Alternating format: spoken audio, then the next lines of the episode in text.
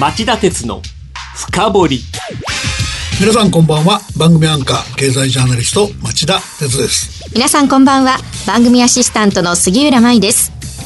さて今夜は夕方の番組でもお伝えしましたように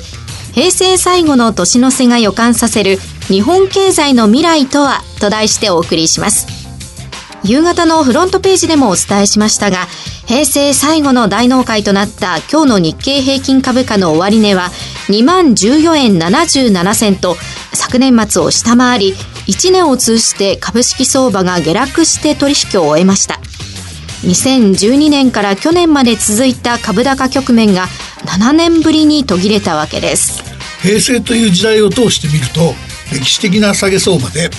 日本経済がピークを過ぎて衰退していることも浮き彫りです、はい平成最初の大納会があった1989年12月29日の終値。3万8915円87銭は史上最高値で今年の終値は当時の6割にも届かない水準だからです。市場の時価総額では大きい順に東京ニューヨーク大阪ロンドンという時代があったことを知っている人もすっかり減ったのではないでしょうか。僕は当時兜町にある東京証券取引所の記者クラブ詰めの新聞記者で1989年の大納会を現場で取材しました、はい、が活況に沸く市場に違和感を持っていたことを今もはっきりと覚えています。違和感ですか？それはどうしてですか？というのはその翌年に燃え盛る損失補填事件や1990年代初頭の銀行の不良債権問題1997年の山一証券の自主廃業などにつながっていく火種をつかみ仲間とその裏取りに奔走しながらこのままでは日本経済が大変なことになるという期間に取りつかれていたからなんです。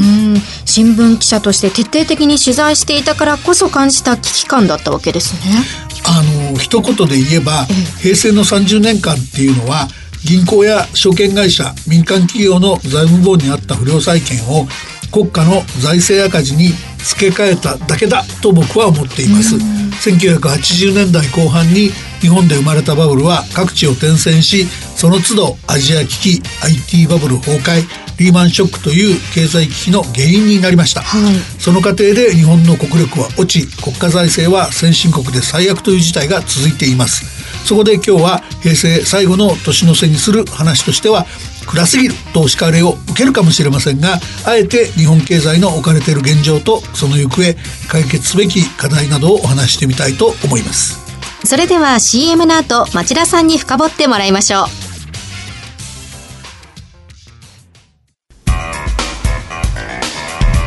今日の深掘町田さん、まずはどこから話を始めましょうか？はい、あの、まず、安倍政権が先週金曜日に閣議決定した2019年度予算案。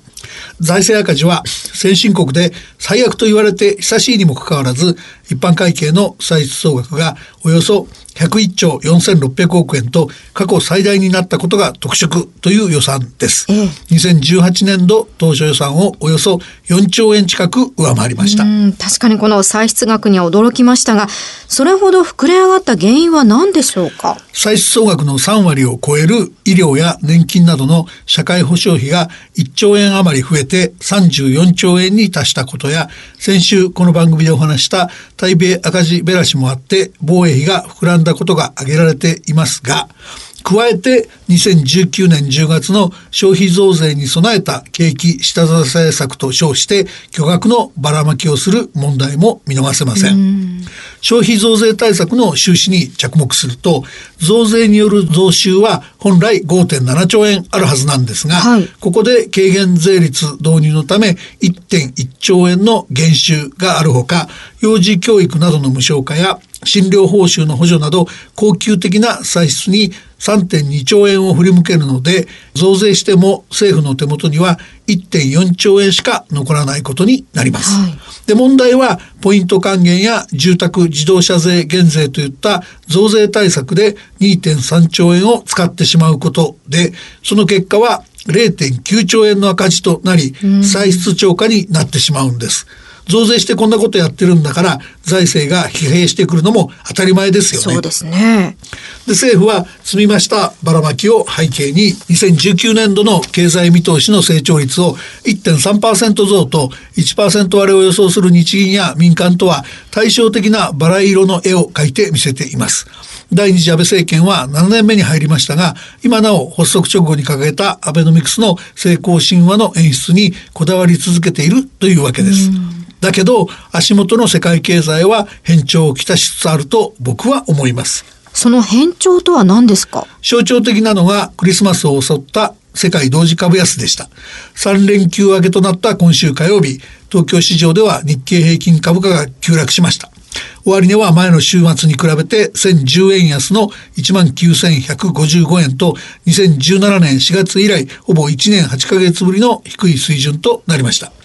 ニューヨーク市場や上海市場も下落し、世界同時株安が広がったわけです。この世界同時株安気になりますが、原因は何だったんですか？もともと米中貿易戦争やファーウェイショックで揺れているところに、アメリカ発の景気減速懸念が高まったり、連邦政府機関の閉鎖でトランプ政権の指導力に疑問符がついたりしたことでした。ええダウ工業株30種平均の週間下落率は6.9%安とリーマンショック直後の2008年10月以来、およそ10年ぶりの大きな下落率を記録しました。今回のこの世界同時株安、町田さんはどう見ますか？市場の動きはリーマンショック以来の回復期が終わりを告げ、いつ次の大きな危機が来てもおかしくない状況になったと見るべきでしょう。はい、実際、中国経済の下振れやアメリカの金融正常化に伴う新興国経済の動揺、米中を含む各地の軍事衝突の懸念、そしてユーロ圏経済の減速など、日本を取り巻くリスクは多いです。ところが、平成の初めのバブル崩壊やリーマンショック、2011年の東日本大震災と福島第一原発事故の時などと違い、今は財政金融政策がいざという時に果敢に出動する余力がありません。例えば先ほどの2019年度予算案も歳入の32.2%を国債発行で埋めるという構図です。家計で考えてみてください。日々の暮らしの3割超を借金で賄うっていうのはやっぱり異常事態でしょ。ちょっと考えられないですよね。うん、そういう異常な状態に陥らせた原因は何でしょうか？それは歴代の政権が危機の時に対策を打っただけじゃなくて、潜在成長力がマイナスと言われる経済力の実力を容認することができず、平時にも機動的な財政運営や異次元の金融緩和に踏み切り、そうした政策を常態化させてきた結果です。具体的にはどういうことをやってきたんですか？あの、国と地方の債務残高の推移っていうのがあるんですが、ええ、これを見ると、リーマンショックの時は、2010年度の債務残高が827兆円と、それまでの3年間に97兆円も増やして景気対策を実施しました。はい、ところが、その後の2014年までの3年間も債務残高がリーマンショックの時を上回る139億円も増える状態になりました。この時は東日本大震災と福島第一原発事故があったと債務残高の急増を擁護する人がいるかもしれませんが、ではそのさらに後を見ても2017年度までの3年間も債務残高が79億円も増えてるんです。いかにばらまきが続けられ民間の不良債権が実質的に肩代わりされる代わりに政府の財政が借金付けになってきたかがよくわかると思います。そうですね。で事情は黒田日銀も似たようなものです。市場に潤沢な資金を供給するための国債購入を思うようにできなくなっており実質的な金融緩和の縮小が始まった隠れテーパリングっていうんですけどそういうふうに言われるほどの状況になってますからこれ以上の緩和余地はほとんどないと言っていいんです。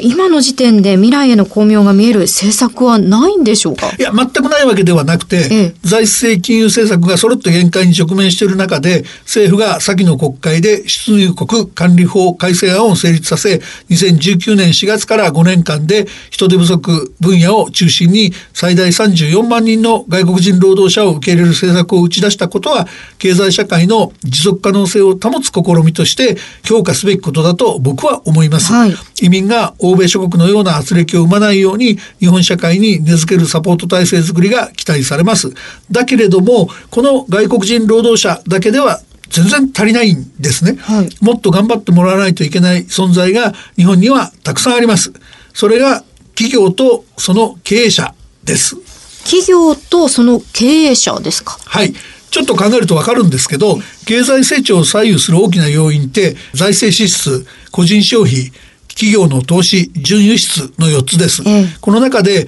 個人消費を伸ばすには企業が賃金をたくさん払ってあげる必要がありますし、輸出を増やすのも企業努力が欠かせません。はい実質的に3つ企業の問題なんですね。ええで、そこで問題になるのが企業の内部留保、利益剰余金とも言うんですが、財務省の統計によると、全産業の利益剰余金は総額で446兆4800億円。第二次安倍政権発足前の、えー2011年度と比べると実に160兆円も増えました。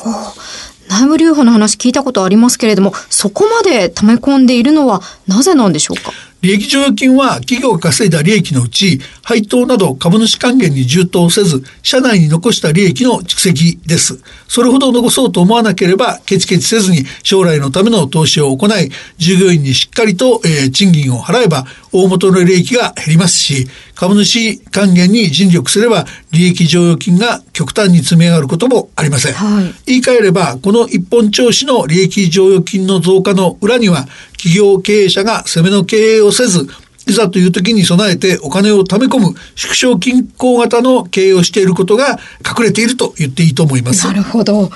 えそれではそろそろ今日のまとめをお願いします。そうした縮小均衡狙いの企業ばかりだと、経済危機が来た時、その危機は深刻化して長引きます。経営もさらに悪くなる悪循環に陥りかねません。財政金融政策がかつての力を失った今、次の危機で企業経営者が内部留保重視の守りの経営に入ることは、もはや経済社会の一員としては許されない状況になりつつあるわけです。はい大企業に活力を取り戻してもらう必要があるのはもちろんですが若い経営者に率いられた成長力のある企業の攻めの経営こそ次の時代の日本社会が求める企業だということを平成最後の年末にあたって強調しておきたいと思います。以上、今日の深掘りでした。町田鉄の深掘り今夜は平成最後の年の瀬が予感させる日本経済の未来とはと題してお送りしました。この番組はオンエアから1週間以内ならラジコのタイムフリー機能でお聞きいただけます。詳しくは番組ホームページをご覧ください。番組を聞きのあなた来年も徹底的に深掘ります。新春も休むことなく4日から放送します。皆様、良いお年をお迎えください。